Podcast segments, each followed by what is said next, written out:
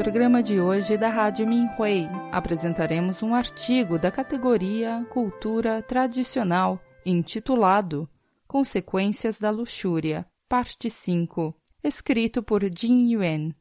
Um pensamento pode alterar o seu futuro. Era uma vez um erudito talentoso da província de Fujian, chamado Li Shen. Em seu caminho para Pequim para realizar um exame nacional elaborado pelo imperador, ele decidiu passar a noite em uma cidade local.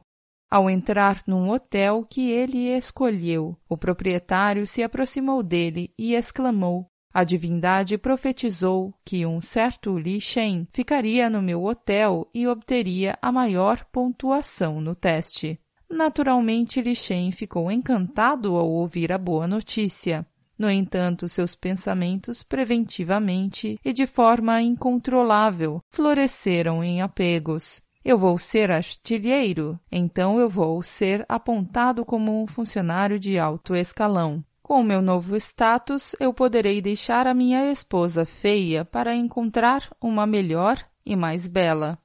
Depois da partida de Li na manhã seguinte, o proprietário do hotel teve outro sonho profético. A divindade disse: Li Shen é uma pessoa indecente. Ele acha que só porque ganhará status social tem o direito de mudar de esposa. Ele perdeu assim seu primeiro prêmio. Quando Li Shen voltou ao hotel, a caminho de casa. O proprietário do hotel estava bastante desapontado ao vê-lo novamente e o tratou muito mal. Lichen se sentiu ofendido e perguntou o porquê de sua hostilidade, e assim o proprietário do hotel revelou o seu segundo sonho. Lichen estava chocado e imediatamente saiu. Ele, na verdade, mal passou o seu exame e nunca se tornou um oficial.